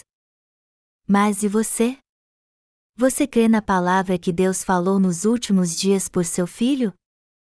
Já que o Filho de Deus apagou todos os nossos pecados com o Evangelho da água e do Espírito, todos nós podemos receber a remissão de pecados pela fé. Somente aqueles que creem em Jesus Cristo, no Filho de Deus que veio pelo Evangelho da água e do Espírito, é que podem receber a vida eterna, apenas eles são os filhos e a noiva de Deus. Como foi que o Filho de Deus apagou todos os nossos pecados? A sabedoria que há na nossa fé é justamente saber como isso acontece e crer nisso. No Antigo Testamento, o sumo sacerdote fazia com que seu povo recebesse a remissão dos seus pecados anuais no dia da expiação impondo as mãos sobre a cabeça do bode emissário. No Novo Testamento, embora pareça que a remissão de pecados possa ser recebida todos os dias havendo arrependimento, Deus falou nos últimos dias por seu Filho e nos diz que passou todos os pecados do mundo para sua cabeça quando ele foi batizado por João Batista. Amados irmãos, temos que entender a Bíblia exatamente como ela está escrita e crer nela para que possamos crer no Evangelho da água e do Espírito. Precisamos crer em Jesus Cristo, que veio pelo Evangelho da água e do Espírito. Vocês creem no Evangelho da água e do Espírito que Deus falou nos últimos dias por seu Filho? Se vocês querem ignorar o Evangelho da água e do Espírito, sintam-se à vontade para fazer isso. Mas lembrem-se disso: se vocês ignorarem o Evangelho da água e do Espírito, mesmo crendo em Jesus, sua fé será falsa. O que vocês dizem quando pregam o Evangelho? Vocês apenas dizem: creiam em Jesus. É só crer em Jesus que vocês serão abençoados? Ou, por outro lado, vocês tentam colocar medo no coração das pessoas e dizem: vocês irão para o inferno se não crerem em Jesus. Creiam nele enquanto podem. O Senhor Jesus apagou todos os seus pecados quando foi crucificado e derramou seu sangue por vocês. Creiam em Jesus? Os que dizem isso são aqueles que não são servos de Deus.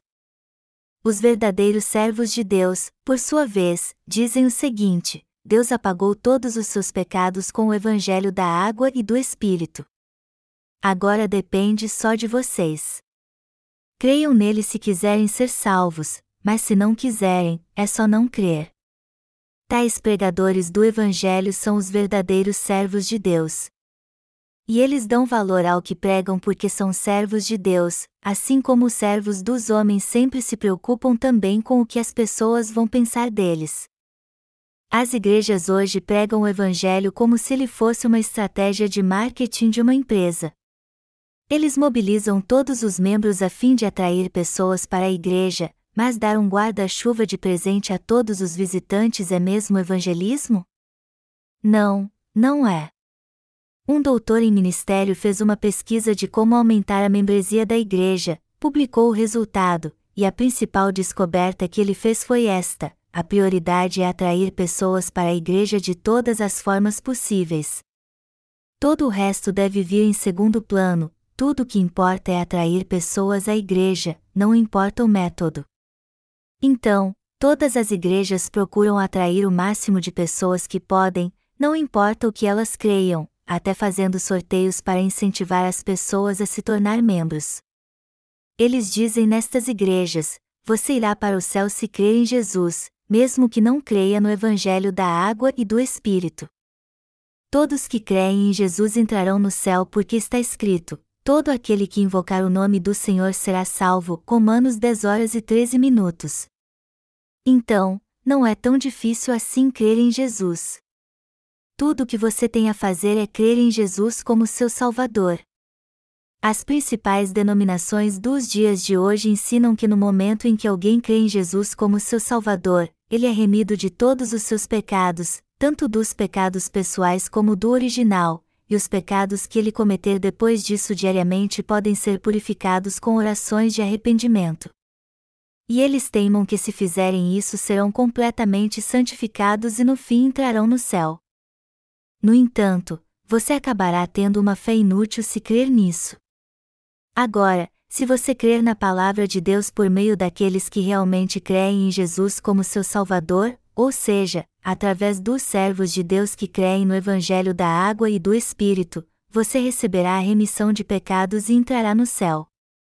E se crer mesmo no Evangelho da água e do Espírito, você também pregará a palavra de Deus com toda a autoridade e dirá: Vocês irão para o inferno se não crerem neste verdadeiro Evangelho. Se soubessem quem sou eu, vocês dariam ouvidos à palavra que estou pregando e seriam salvos. Eu estou pregando o Evangelho da água e do Espírito, e vocês não me tratariam com tanta frieza assim se soubessem quem eu sou.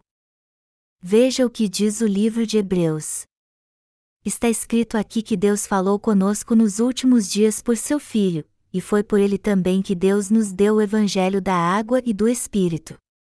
Nós recebemos o reino de Deus no coração quando cremos no Filho de Deus, que veio pelo Evangelho da água e do Espírito. Mas quando não cremos nele, nossa vida se torna um inferno. Deus separou vocês que creem no Evangelho da água e do Espírito como seus herdeiros. E já que são herdeiros de Deus, vocês irão para o céu e viverão na glória.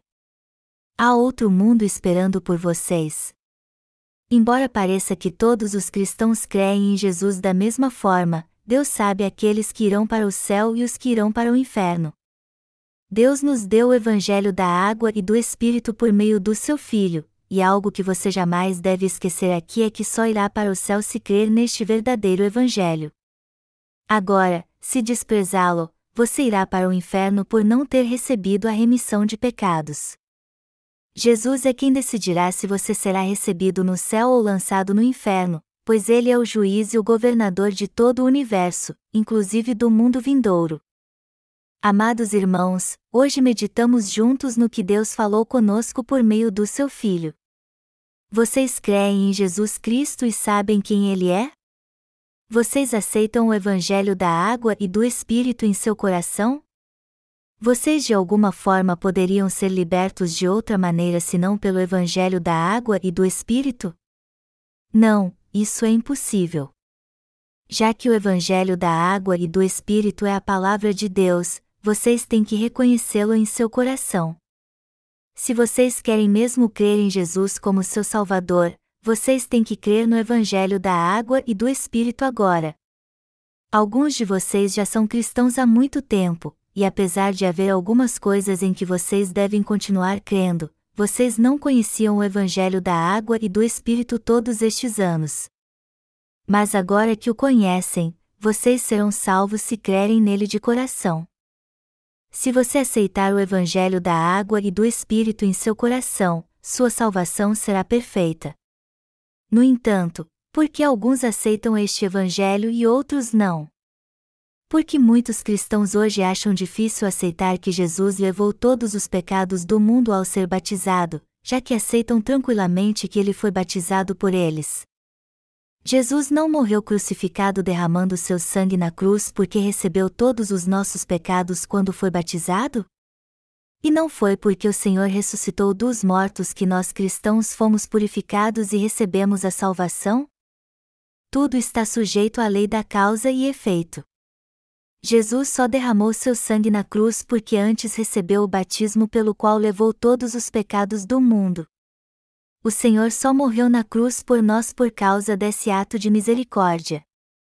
Então, Você só pode ser salvo se crer na palavra do Evangelho da Água e do Espírito, a inerrante palavra de Deus. Jesus por acaso teria apagado todos os nossos pecados se não tivesse passado pelo processo pelo qual tirou todos eles ao ser batizado por João Batista?